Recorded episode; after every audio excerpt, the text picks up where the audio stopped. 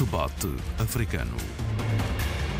A análise dos principais assuntos da semana na RDP África.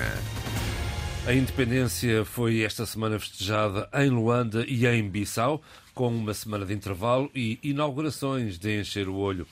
Na capital angolana foi no dia 11 de novembro, o dia em que foi declarada a independência em 1975. Este dia ficou assinalado uh, e associado à inauguração do novo aeroporto de Luanda. E na capital guineense, o dia 16 de novembro, dia das Forças Armadas, foi o escolhido para assinalar os 50 anos da Declaração Unilateral de Independência, com dezenas de convidados estrangeiros e a Avenida Amílcar Cabral de cara lavada. Ora bem, são os principais temas para o debate africano esta semana, com Sheila Khan, Abílio Neto e Tória Tcheca.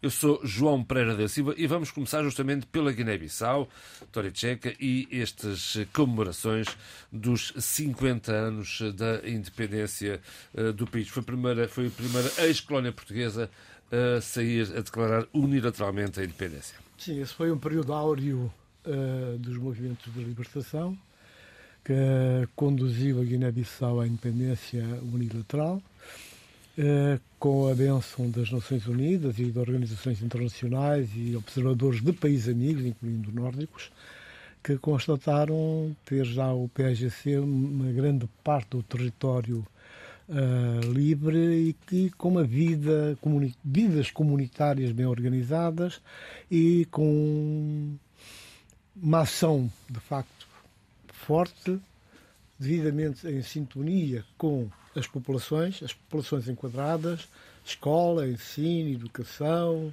uh, uma grande cantina, que servia não só os militantes, os dirigentes do PSGC, mas as populações também, e uma parte das populações da Guiné-Conakry, que eram os armazéns do povo, com, que funcionou em grande parte com uma ajuda substancial dos países nórdicos, designadamente, ou nomeadamente, com um destaque para a Suécia. A Suécia dos tempos do, do então Primeiro-Ministro Olaf Palme, que deu muito apoio e ajudou a Guiné-Bissau, inclusive, a romper a, algumas barreiras na Europa e possibilitou que houvessem diálogos diretos entre a direção política do PSGC e os dirigentes dos diferentes países, na altura maioritariamente social, social, social-democrata. Agora, sobre as comemorações dos 50 anos de independência da Guiné-Bissau, eu penso que uh, o ponto mais alto começou umas horas antes com a aprovação do programa do governo no, no na véspera, quarta-feira ao fim do na dia. Na véspera, portanto, no Parlamento, no, o Parlamento conseguiu fazer aprovar o seu programa, que mereceu uma discussão acérrima dos, dos deputados, das diferentes bancadas, inclusive da, da bancada do PSC. Foi um debate vivo, com várias intervenções e que, inclusive, obrigaram o Primeiro-Ministro a explicar-se e apresentar elementos que pudessem ajudar a juizar melhor o alcance e a dimensão do, do programa. A nota menos positiva foi uh, uma ADMG aqui do partido do, do Presidente Sissoko que decidiu abandonar o Parlamento na hora do, do debate ainda assistiu, mas depois, quando foi da aprovação, deixou a sala e não, e não, e não votou. Mas mesmo assim, conseguiu-se a, a, maioria necessária para fazer aprovar o, o programa de governo, que, por aquilo que eu li e li atentamente, uh, está de, espelha exatamente as necessidades da Guiné-Bissau, tem um conjunto de, de emanações que apontam para uma ação virada toda ela para o desenvolvimento e eu penso que os, os diferentes eixos, são seis eixos, vão exatamente assentar-se nos, nas áreas mais determinantes para eh, dinamizar uh, a ação uh, para o desenvolvimento. Agora, uh, depois houve, houve, entretanto, enquanto o Parlamento aprovava esses documentos, o centro de Bissau estava em grandes obras, não é? retoques e tentativas de melhorar o aspecto, montagem de tendas, alcatramentos, para receber uma quantidade enorme de hóspedes que a Guiné-Bissau nunca outrora tinha recebido, verdade seja dita. É? Isto é um mérito do presidente Sissoko, que conseguiu levar a Bissau eh, altas figuras da, da política internacional. Só de Portugal foi o primeiro-ministro e foi o presidente da República. Mas o seu amigo Macky Sall não foi. Mas o Macky Sall, que tinha anunciado a ida, por alguma razão, o Macky Sall tinha andado um bocado retraído nos últimos tempos com a Guiné-Bissau. Vá-se lá saber porquê, mas a, a, ideia e a opinião que, se, que, sai de Dakar é que já, já tiveram dias melhores e aquela proximidade já não é assim tão grande.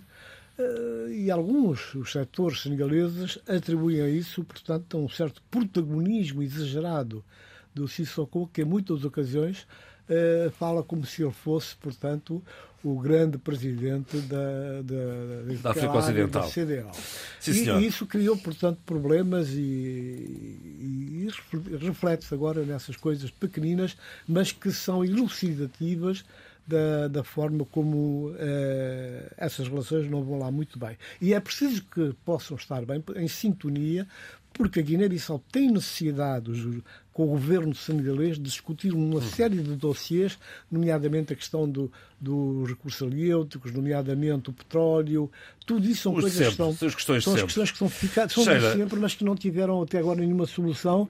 Como sempre. Praticamente foram decisões unilaterais da parte do governo de Dakar e Bissau tem estado a anuir e aceitar e andar por Uma posição mais, mais, mais fraquejada.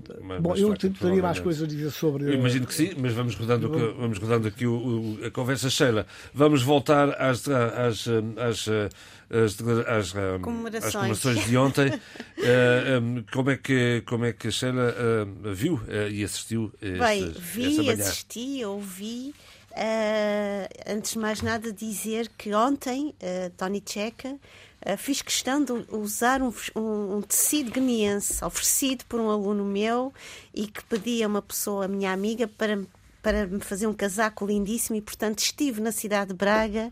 Uh, uh, Como pano de terra. a poder celebrar também, à minha maneira, através do tecido, estas celebrações. e é importante também celebrar este dia.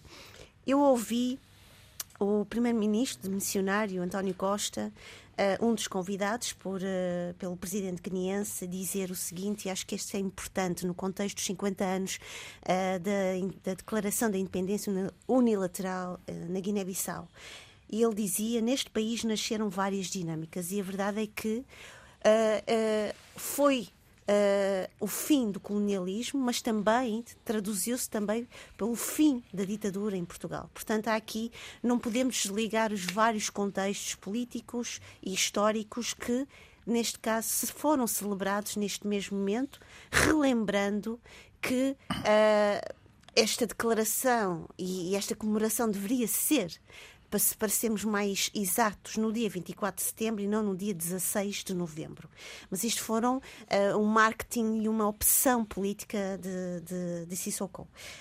Um, vi com muita atenção no, em várias horas e fui ouvindo também as reportagens, nomeadamente com a correspondente da, da RDP África, Paula Borges, as várias reportagens e entrevistas que foram sendo feitas, ouvi, nomeadamente, o discurso do presidente guineense, mas também era muito, foi muito interessante ouvir o discurso e colar ou comparar este discurso àquilo que Uh, as pessoas convidadas para a Hora dos Ouvintes, que é um programa que eu adoro, como vocês já sabem, e fui ouvindo as várias percepções uh, que, uh, colocadas em função da pergunta: que país é este ao fim de 50 anos de liberdade? E vários foram os intervenientes que Uh, criticaram o, o, presidente e criticaram, acima de tudo, uh, esta ideia, ou melhor, uh, manifestaram esta ideia. Um país que não tem avançado, pelo contrário, tem mostrado muitos retrocessos. um dos ouvintes até dizia: não há guerra no mato, mas a população tem fome na barriga. Outros também diziam uh, que este, este, este presidente fala muito, mas diz pouco. A cidadania e o povo é, são completamente esquecidos. Ele viaja imenso, mas na verdade não se traduz em grandes progressos para este país. País este que uh, Sissoko dizia que ele colocou no olho e na, no mediatismo internacional é verdade, no, e ele, na perspectiva dele, de uma forma positiva, mas eu quero aqui relembrar que uns dias antes tivemos mais um momento infeliz na vida política uh, da cidadania guineense. Um deputado do Partido da Renovação uh, Social foi espancado uh, pela Guarda Nacional Guineense. E, portanto, há aqui pela, diferentes. Pela guarda do, da presidência. Da presidência, da obrigada. Há aqui realmente, por um lado, o país uh, na cabeça do, do presidente guineense, isso é importante dizer, mas depois há um outro país avaliado pelas pessoas de fora, pelo povo, pela cidadania e que não vão ao encontro de todo este, de todo este glamour e de todo este brilho uh, político e, e, este brilho que não é só nacional, mas também internacional que o Presidente quis depositar no seu discurso. Abílio, o que é que retais deste, Bem, o, que eu retenho é, é, é, digamos que o mais, o mais uh, superficial, que foi a festa, uma festa prolongadíssima, eh, manifestações eh, grandiloquentes de nacionalismo, que é sempre bom eh, em termos de simbólico, e também algumas expressões de reflexões sobre o presente e o futuro do país. E nessa perspectiva, enfim, seguindo um pouco a introdução do Tony Checa, eh, muitos convidados, efetivamente, eh, muita, muita eh, atividade cultural, cultural no sentido de atividade cultural mesmo, e, e, e, uma adesão interessante da população da cidade, que enfim, a comemorar uma independência e, e, digamos que a fundação da nacionalidade só podia efetivamente dar nisto. Portanto, o que eu gostei, fundamentalmente, foi eh, do vistoso da festa, eh, o que me até eh, fez-me recuar para tempos em que não se davam festas dessas com tanta, com tanta, com tanto tambor e tanto barulho e tanta e tantas forças armadas e tanto presidente em cima de um carro com a mão no peito, quer todo esse simbolismo folclórico da, da manifestação, enfim, e da comemoração. Uh, fora isso, uh, dizer que, uh, como eu ia dizer nesse momento, aquilo que o Tony Checa disse, eu gostava de ter visto lá uma comitiva forte da Suécia, por exemplo. Porque é nessas alturas que nós temos que fazer algumas, alguns reencontros com a, nossa, com a nossa história. E, de certa forma, desses reencontros, tentar ir no sentido de poder pensar o presente eh, olhando um pouco para trás eh, e projetando o, o, futuro. Nos nossos países é uma coisa que me cala muito fundo o facto de nós termos distanciado tanto de países, exatamente como a Suécia, eh, que tanto deram para que nós nos tornássemos uh, independentes. E nestes momentos de, de, de, manifestação, de manifestações e de festa, devíamos comemorar de forma mais alargada com aqueles que nos proporcionaram essa possibilidade e connosco trabalharam no sentido de concretizarmos essa possibilidade e essa e essa e digamos que esse propósito. Uh, não é por acaso que eu digo que a Suécia devia estar presente e presente em grande destaque. Uh, eu digo porque uh, muito do nosso futuro pode passar numa altura em que o mundo está como está por termos outra vez que voltar a olhar para o norte de forma séria e profunda. Porque um começam a escassear os, os digamos que os financiamentos diretos aos orçamentos, que ainda os faz são efetivamente os nórdicos. Dois, eh, muita da forma como se está a abordar eh, a transição energética para o futuro eh, também está a passar grandemente e de forma muito subtil, diria eu, pelo, por fundos sociais dos países nórdicos e terceiro, também articularmos essa nova cooperação que é uma velha cooperação, para o futuro, com base em alguns princípios que, nós, que nos interessa valorizar e que os nórdicos têm muito valorizados. Queria só dar essa nota, que é uma nota singela, quanto ao resto, enfim, felicitar a magnífica população da Guiné-Bissau, mas sobretudo a sua cidadania. De resto, Tony, deixa-me só acrescentar uma coisa. Uh, a, polémica à volta da data da comemoração uh, instalou-se, mas a verdade é que era difícil toda esta logística que assistimos no dia de, de, de ontem, de quinta-feira, transferi-la e passá-la para Madina de Bué. Impossível. Não, não tinha que ser na Madina de Bué, mas devia ser na data exatamente da independência, que não é agora, não foi. Isso é uma, é uma teimosia. E o argumento do tempo? É, o argumento do tempo não cola, porque desde de 74 que nós comemoramos a independência no dia certo. Os guineenses sempre comemoraram, só que não foi assim com essa, essa esse espetáculo, essa grandiosidade, ah, todo um investimento, quando o país devia, em vez de ter um, umas comemorações de encher os olhos, é? Mas que não tapa a realidade, que não esconde a realidade, ou tenta esconder, mas não consegue. Porque, quer dizer, o país hoje tem déficits imensos na área, nas áreas fundamentais da vida das populações. Não é? A, cidadania, questões ligadas à saúde, educação, escolas. E que aqui temos vindo sempre a falar. Que nós falamos várias vezes aqui e nós, nós uh, limitamos, portanto, à realidade, as questões muito concretas. E, e depois, quer dizer, esse critério de que fala o, uh, o, o Abílio. o Abílio. É, é, é, é, exatamente por aí tem que ser essa bitola, porque nós tivemos figuras uh, de, países, uh, de, países nórdicos, uh, países africanos, de Também. Portugal. Em Portugal, quem mais que Manuel Alegre conviveu com os homens e as mulheres do PSGC?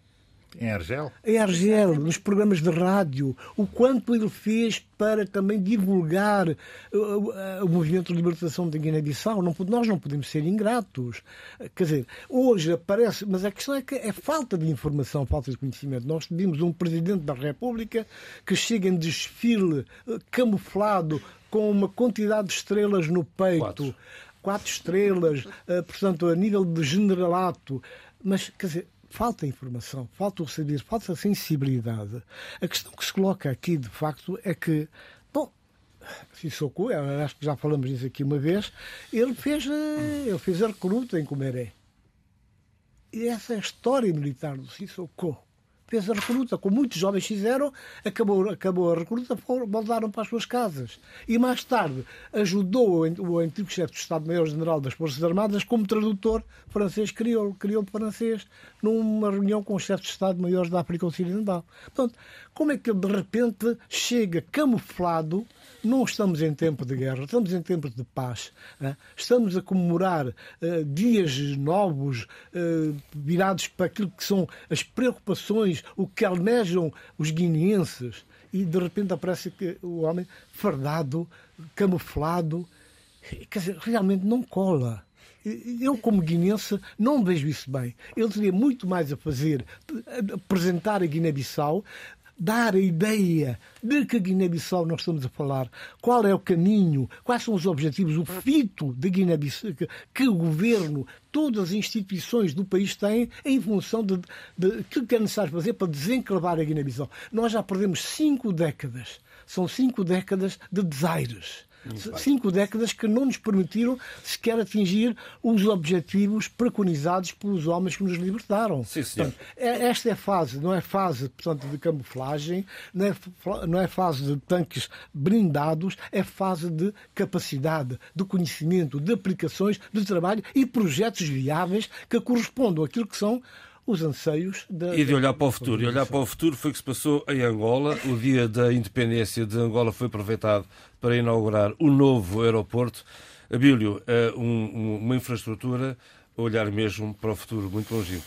Uma, uma infraestrutura, olhar muito para o futuro, mas antes de olhar para o futuro, eu quero olhar para o passado porque enquanto estava a preparar o programa, veio-me a cabeça, ou vieram-me a cabeça as intervenções do Adolfo Maria aqui neste programa, aqui neste estúdio e noutros estúdios aqui da, da casa, que eram sempre, que ele fazia sempre a introdução do programa quando era para, para, para a comemoração do aniversário da independência da, da, da Angola, de Ipanda e, e, e vê-me a cabeça toda a carga forte eh, da ética nacionalista eh, que personificava Adolfo Maria.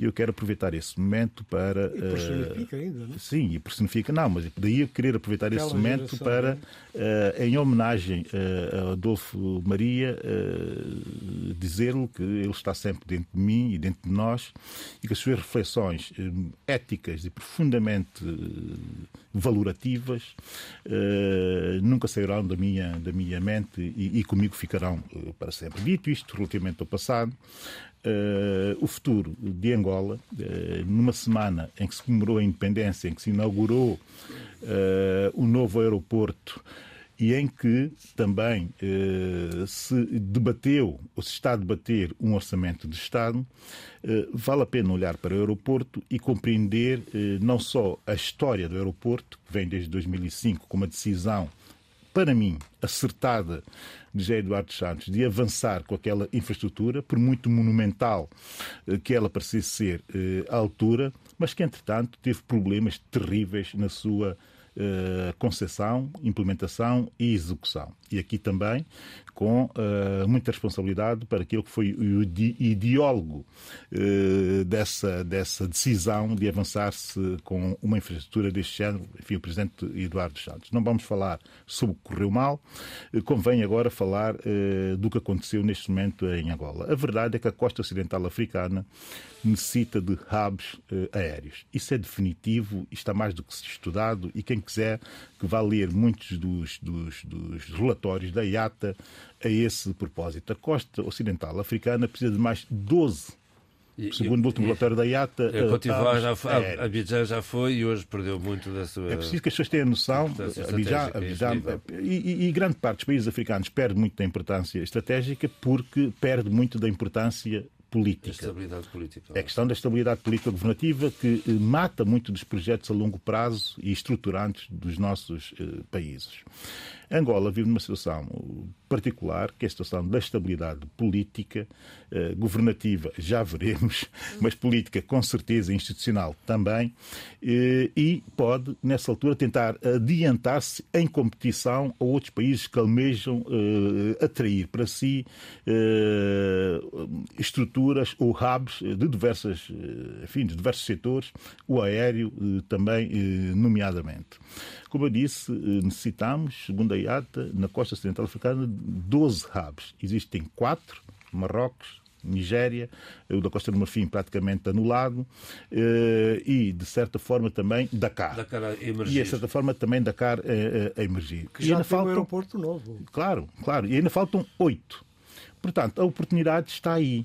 E a oportunidade está aí e os angolanos. Todos a norte, ao contrário, e não estão aqui abaixo. Uh, ao contrário daquilo que muita gente pensa, eu gostei muito de ouvir o, o Ministro dos Transportes, Ricardo Viegas de Abreu, uh, por ter uh, demonstrado a ambição tranquila de que esse projeto é um projeto efetivamente para o futuro e que ele será rentabilizado com o futuro. No entanto, há algumas reflexões a fazer. No momento em que se coloca, no, digamos que no foco da governação angolana, a transformação do país, também ele num país eh, como destino turístico.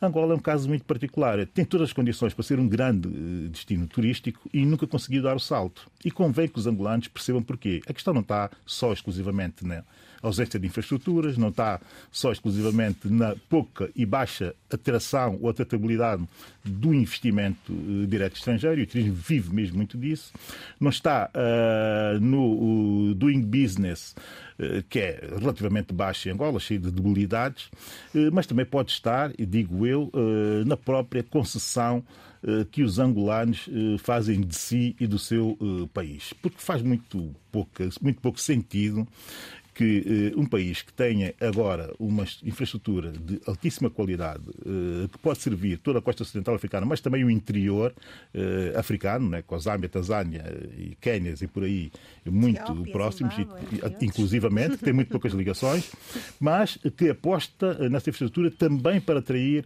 turismo para ter investimentos no turismo.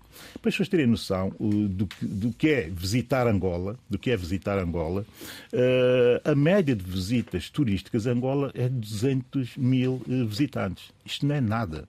E é um imenso território isto, para descobrir. Isto, isto Sheila, não é nada. Vamos não... partilhar também as suas reflexões. Não, eu, eu, eh, eu primeiro queria uh, subscrever as palavras do Abilo uh, relativamente ao nosso carinho e, e admiração pela pelas reflexões uh, tão certas e tão ponderadas do Adolfo uh, Maria. Uh, eu estive muito atenta a esta situação de, de, de, da inauguração do, do novo aeroporto internacional Dr. António Agostinho uh, Neto. Fui vendo as várias uh, intervenções e o Abílio focou aqui esta ideia de, de modernidade, de vanguardismo, de opulência. para... opulência não foquei. Não, não focaste, mas, mas está por detrás de, sim, sim. Toda, esta, de toda esta esta, esta, esta narrativa à volta, não é? à volta desta, desta inauguração, porque várias das pessoas diziam durante o período da inauguração que este novo aeroporto vai, vai pôr o país a discutir com outros países africanos na África, uh, na África uh, do Sul, como a África do Sul, o Quênia, o Etiópia, o Zimbábue. Mas aqui o que me parece preocupante, e como dizia, e eu estive atento à entrevista que fizeram ao livro eh, Quilumbo, deputado da UNITA, e ele dizia: isto vai ser um elefante branco porque nós estamos com uma dívida insustentável, nós estamos com uma pobreza insustentável, e a verdade é que João Lourenço, uh, nas palavras uh, do, seu, do seu ministro, peço desculpa, eu tenho que ver aqui as minhas, as minhas notas, uh, nas palavras do seu ministro do Estado para a Coordenação Económica, José de Lima Massano dizia, no âmbito da discussão do orçamento para 2024, vai ser um ano exigente. E a verdade é que também, há pouco o Abel dizia, este, esta construção deste aeroporto trouxe uh, várias dinâmicas e trouxe consequências negativas para as populações à volta daquele aeroporto, nomeadamente a deslocação dessas populações sobre as quais ninguém fala, ninguém sabe do seu paradeiro, que tipo de compensações é que isto vai trazer. O turismo é algo importante, logicamente que é, Abílio, e uh, eu concordo contigo, mas há uma coisa que governo, os vários governos angolanos sempre quiseram fazer, que foi fugir, que foi enaltecer a, a, a diversidade uh, económica. E depender uhum. a economia no turismo pode ser altamente perigoso, como nós vimos em outros contextos de outros países. E, acima de tudo, eu acho que Angola está a viver uma situação a nível da sua situação social e, nomeadamente a questão da pobreza social que, que, a UNITA tem dito e tem quase que gritado em todas as suas entrevistas, basta, basta ver nomeadamente na entrevista que o Tony Checa trouxe a semana passada do de Alberto Júnior e que eu tenho ouvido também noutras vozes da oposição, eh, é importante perceber que este símbolo de modernidade, de progresso e de opulência, não bate a bota com a perdigota, nomeadamente quando olhamos para a situação da população, quando olhamos para e, e, João Lourenço disse-o bem. Este contexto geopolítico internacional tem um, uma, um, um, vai ter consequências negativas para o país, porque a oferta é menor, o custo de vida vai, vai aumentar, não teremos tanto dinheiro para alavancar para para as reformas que são necessárias para o país, embora ele queira essas reformas e queira esses compromissos, e diz ele para a prosperidade e bem-estar social da população. Mas a verdade é que tendo em conta todos estes contextos uh, uh, uh, que estamos a viver neste momento, não sei de que, como celebrar, sinceramente, este, este, este novo aeroporto e como celebrar este, estes 48 Sim, anos de independência uh, angolana quando temos esta cidadania na rua a protestar e a querer mais do que aquilo que, não, que, que infelizmente não tem. Havia antes de passar aqui ao Tariq, dizer que nos Não, eu queria dizer só duas coisas em comentário àquilo que a Sheila acabou de dizer. Uh, primeiro, uh, não há diversificação da economia sem uh, que o setor de serviço seja importante nessa, nesse esforço de diversificação. E, a verdade é que falta Angola esse setor de serviços. E a falta é tão gritante que quando se olha para a elaboração do Orçamento Geral do Estado e se ouve a Ministra de, de, das Finanças a falar uhum. sobre esse orçamento e porque é que ele está feito assim, há uma coisa que nos, que nos salta logo à vista, que é uh, a dívida. Isso é óbvio e evidente, mas ligado a essa diversificação, que é o facto de o país não ter, ou estar muito pouco, digamos que muito pouco eh, financiado em termos de divisas. O que o turismo faz é acrescentar eh, mais divisas ao, ao depósito do país eh, e acrescentar também com muito maior rapidez uma quantidade Uh, intensíssima de mão uh, de obra que é necessária para esse efeito. Sendo que, estamos a falar de Angola, um país com muita juventude e com níveis de desemprego altíssimos.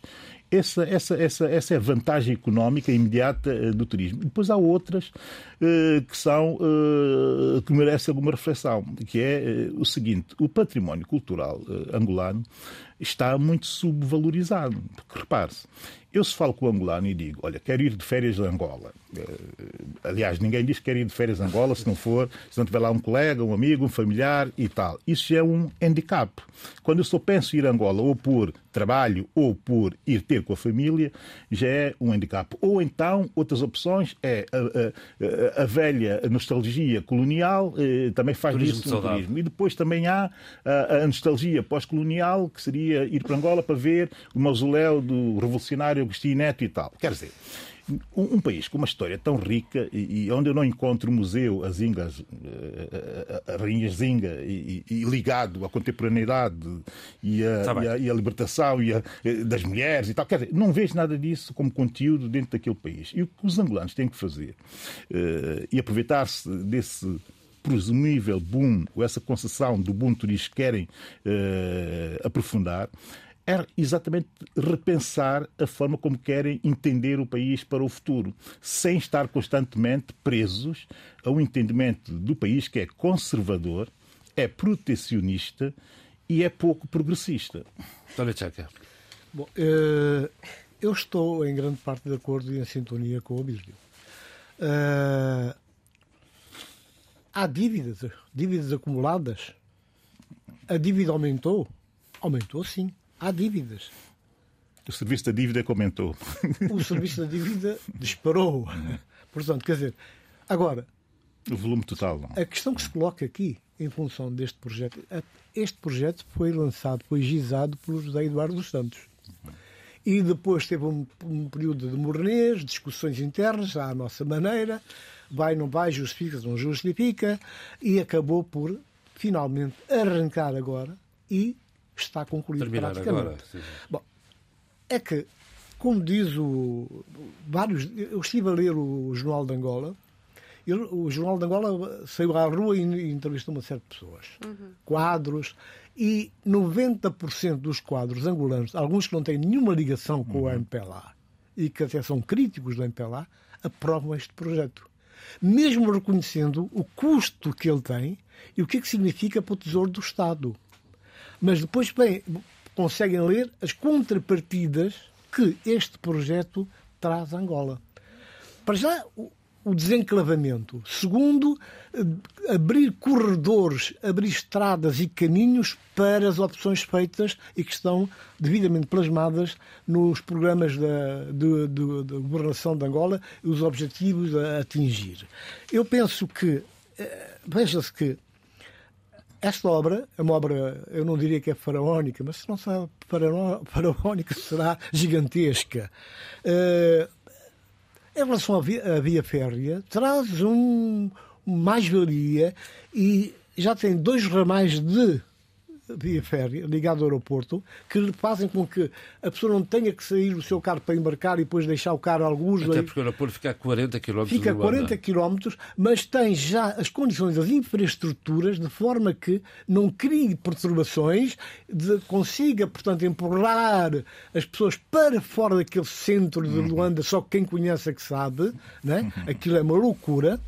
E, e neste caso é uma obra bem-vinda. É uma obra bem-vinda que, segundo os cálculos feitos pelos economistas, pelos estudiosos, eh, ele será pago, vai sendo pago. Não, é? não vai começar já a trabalhar, já está praticamente pronto, mas vai gradativamente criando as condições, ao mesmo tempo que dão formação ao pessoal necessário para, para sustentar, em termos de mão de obras, de know-how, eh, tudo que é necessário fazer para que não seja mais um projeto falhado. Isso é importante. Eu devo dizer que uh, aquilo ocupa uma área, tenho aqui até anotado, 1.324 hectares e possui duas pistas duplas, está dimensionada para receber aeronaves do tipo B. 747 hum. e A380. São os maiores aviões do mundo, como nós sabemos. Não é? Portanto, isso significa o quê? Significa que realmente Angola vai receber mais gente. Como tu dizias há bocado, quem é que vai a Angola? E Angola tem muito que mostrar. O uhum. país em si, a mas fauna, o turismo hoje a é flora, apenas turismo de negócios. O, o, turismo é um turismo muito centrado. Visitas, não é nada, mas, mas, são, mas em função de, das capacidades que Angola tem. É e, e, exatamente, em função das, das capacidades e do que tem para mostrar e que tem que capitalizar, é nada.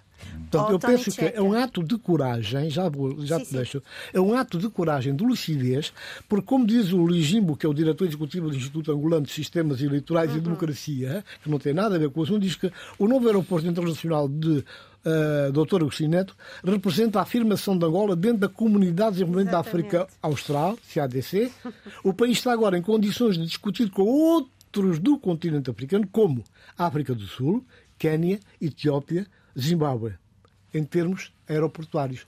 Isso é ótimo, até porque não é um, não é, este projeto não está isolado. Para aquilo que se pode ver, há, há, há, um, há um projeto maior em termos de de, de, de, de, aeronáutica, em termos de capacidade de recepção e desbloqueamento e empurrar as pessoas para fora de Luanda, que são de louvar também. Portanto, aquela concentração terrível de pessoas, de gente, de serviço, infraestruturas em Luanda, aos poucos vai sendo, portanto, uh, melhorada. Isso é fundamental. Sincero, Tony Checa, lemos os dois a mesma, a, mesma, a mesma fonte que eu, por acaso, também tenho aqui essa... essa Exatamente. Uh, essa, eu essa, Pronto. Uh, o empreendimento pretende gerar para já 557 empregos. Numa primeira fase, 175, Exatamente. numa segunda fase, 257 e, e na terceira 125. fase, 125. A minha pergunta, e eu vou fazer aqui, e estou a fazer uma reflexão minha, num país altamente jovem, num país com uma população em crescendo, isto chega? Uh, que tipo este aeroporto vai ao encontro também das necessidades da população? Vai trazer também mais valias? Não digo só Uh, estamos também só a olhar para o turismo, para o turismo externo. Estamos, eu quero pensar também para as pessoas que estão dentro do país que vantagens e que tipo de autoestima é que isto vai trazer para a cidadania angolana. Que eu não vejo essa situação a decorrer naquilo que eu tenho visto e sentido. Bem, o que a Sheila acabou de dizer é muito importante, mas quem deve, e essa é a perspectiva, desculpem-me lá, mas eu vou ter que dizer isto, essa é a perspectiva de um liberal, mas quem deve uh, potenciar uh, essa infraestrutura são os privados. E são os privados exatamente no sentido de criar mais empregos do que aqueles que estão previstos só e exclusivamente para tornar a estrutura funcionável o funcional. A manutenção de, de, de, Porque a volta daquela, da, daquela infraestrutura, que também é, não só para voos Mas a manutenção de passageiros e comerciais, privados. é também de mercadorias, não, não é só manutenção, é tudo que vai, vai gerar a volta. Quer dizer. E aí sim podemos falar, eh, em termos de estudos, de uma projeção de impacto eh, económico para o país, que existe também, existem alguns relatórios sobre essa, sobre essa situação. Contudo, eles não estão fechados. Eu gostava eles não estão fechados. Eles estão a projetar uh, valores. E são muito mais do que aqueles que vêm nesse artigo que nós todos lemos. Eu gostava de abrir aqui é. cinco, cinco minutos breves para, para, para, para o Abílio fazer aqui uma, uma apreciação deste primeiro ano de governo em São Tomé e Príncipe. Só para fechar este tema, só gostava de saber se hoje apanhar um avião para Luanda aterra no novo aeroporto ou no antigo. Uh, em princípio, no, no antigo. No antigo. Ainda. Ah, Só ok, em 2024 Vamos então a, ser ok, operações- então São Tomé e Príncipe, faz favor. começa as operações Estou. São comerciais. Tomé e Príncipe. Não, São Tomé e Príncipe. Não, não, vou, não vou alongar muito, até porque tive a oportunidade de intervir eh, a meio da semana aqui na RDP África eh, para dizer o seguinte, que o primeiro ano do atual, da atual governação, do 18º governo, é um ano difícil. Eu diria mesmo muito difícil. Acho que, enfim, estou aqui praticamente a citar e coincidir com as palavras do, do próprio primeiro- primeiro-ministro. e, e- e é difícil, eh, fundamentalmente, por, eh, pela tragédia do dia 25 de novembro, que marca muito ainda eh, e que fere muito o- a sensibilidade dos, dos, dos santomenses como coletivo, não é?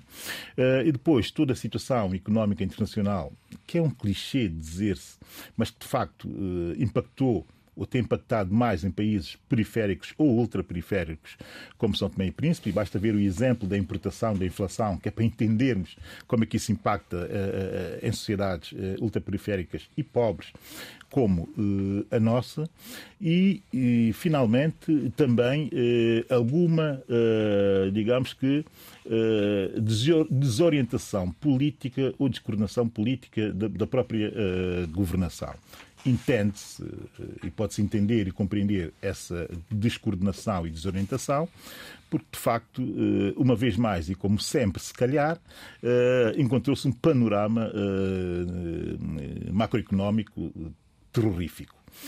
Essa pode ser a justificação para essa descoordenação ou essa desorientação. Mas é só uma delas, porque existem outras. Não? Eh, o facto, por exemplo, do próprio Primeiro-Ministro Patrício Trovoada não ter eh, abaixo dele uma figura que ajuda a coordenar eh, e que assume a responsabilidade da coordenação governativa. Fala-se muito disso aqui em Portugal, mas também está-se a falar em todo lado dessa figura do coordenador dos governos, e não é por acaso que se fala, porque hoje o governo é um centro de gestão, fundamentalmente, existe, exige essa coordenação para lá do simbolismo que é o exercício do poder executivo por parte do Primeiro-Ministro. Sobretudo na área da coordenação económica e financeira. Naturalmente. Isso, e é estratégica, sobretudo. Claro, é. E, e, sobretudo, quando o Primeiro-Ministro está mesmo obrigado a viajar, porque é a única forma de financiar eh, a economia do país. Não há outra, nesta altura, em São Tomé e Príncipe, quando o FMI e o Banco Mundial ainda estão afastados e ainda não se fechou o acordo total sobre eh, o programa dessas duas eh, entidades. Parece que já está concluído, que já vai no bom caminho, mas há sempre alguns aspectos por eh, fechar.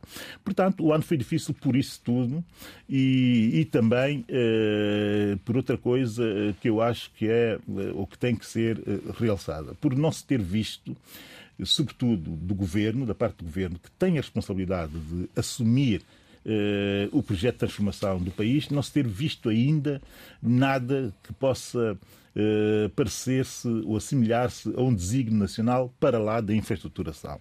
Patrício Trovada faz um discurso, uma, uma declaração ao país, em que enumera eh, a infraestruturação eh, que de facto vai acontecer a partir de 2024. Esperemos que assim aconteça. Alguns dos projetos já vêm de anos e nunca se passou nada. Parece que desta vez. isso, Exato. prometeu. Vamos lá ver se desta vez pode acontecer. Mas temos que ir muito mais longe.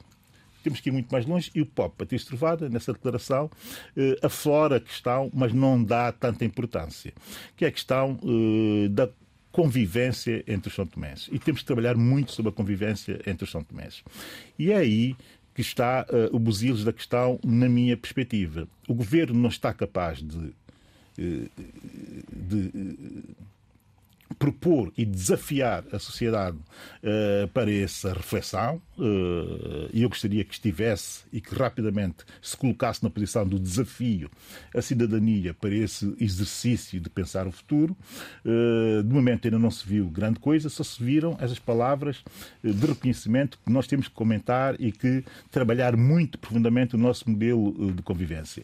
E há dois aspectos que nós temos que trabalhar efetivamente esse modelo de convivência e termino, que é, primeiro, olhar para a Constituição, criar consenso político partidário no sentido de se poder trabalhar uh, a revisão da Constituição, que tem que ser uh, profundamente uh, revista e se calhar até deve-se pensar em determinado momento em propor à cidadania o desafio de referendar uma Constituição que esteja aberta olhar para a soberania uh, de outra forma.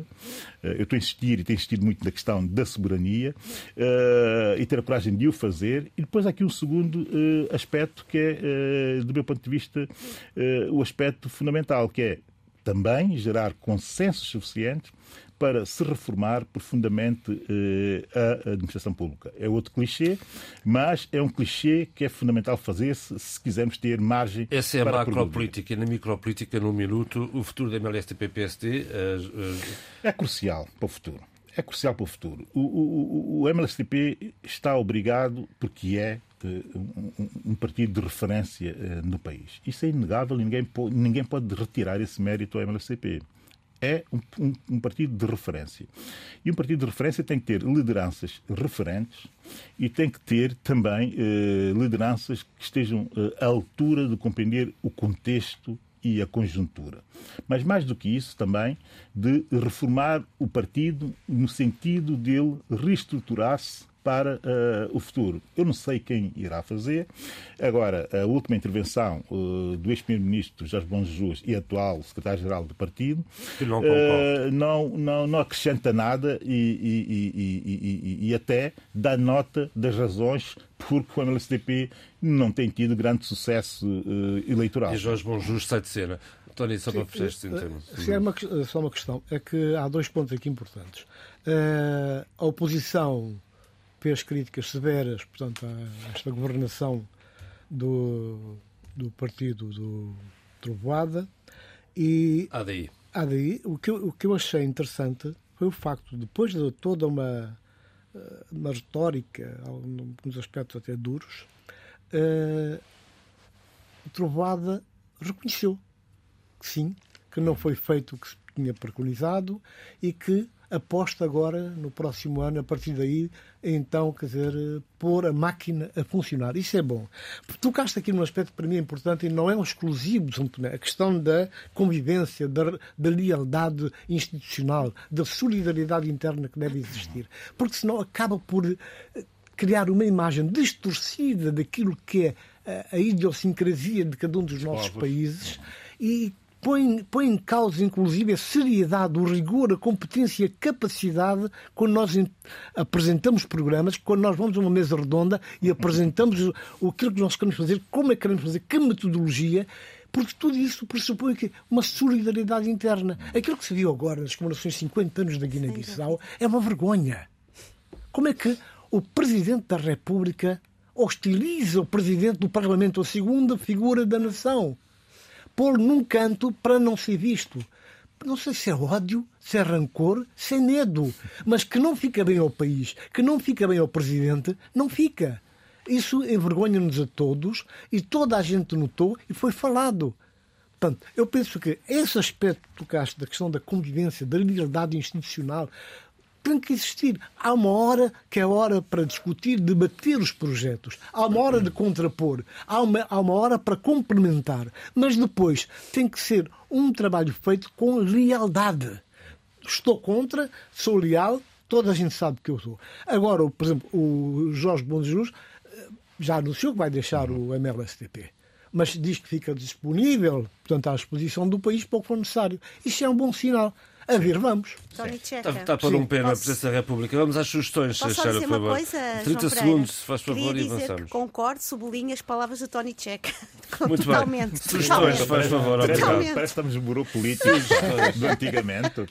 Sugestões, Sara, por favor. As minhas sugestões. Uh, vou falar de um livro que tem, tenho ouvido uh, uh, várias críticas e críticas fabulosas ao livro uh, e que merecem, acho que merece ser lido e da New York Times diz que é um livro épico. Uh, falo do livro de Louis Menin, o, o, Mundo Livre, Arte e Pensamento na Guerra Fria.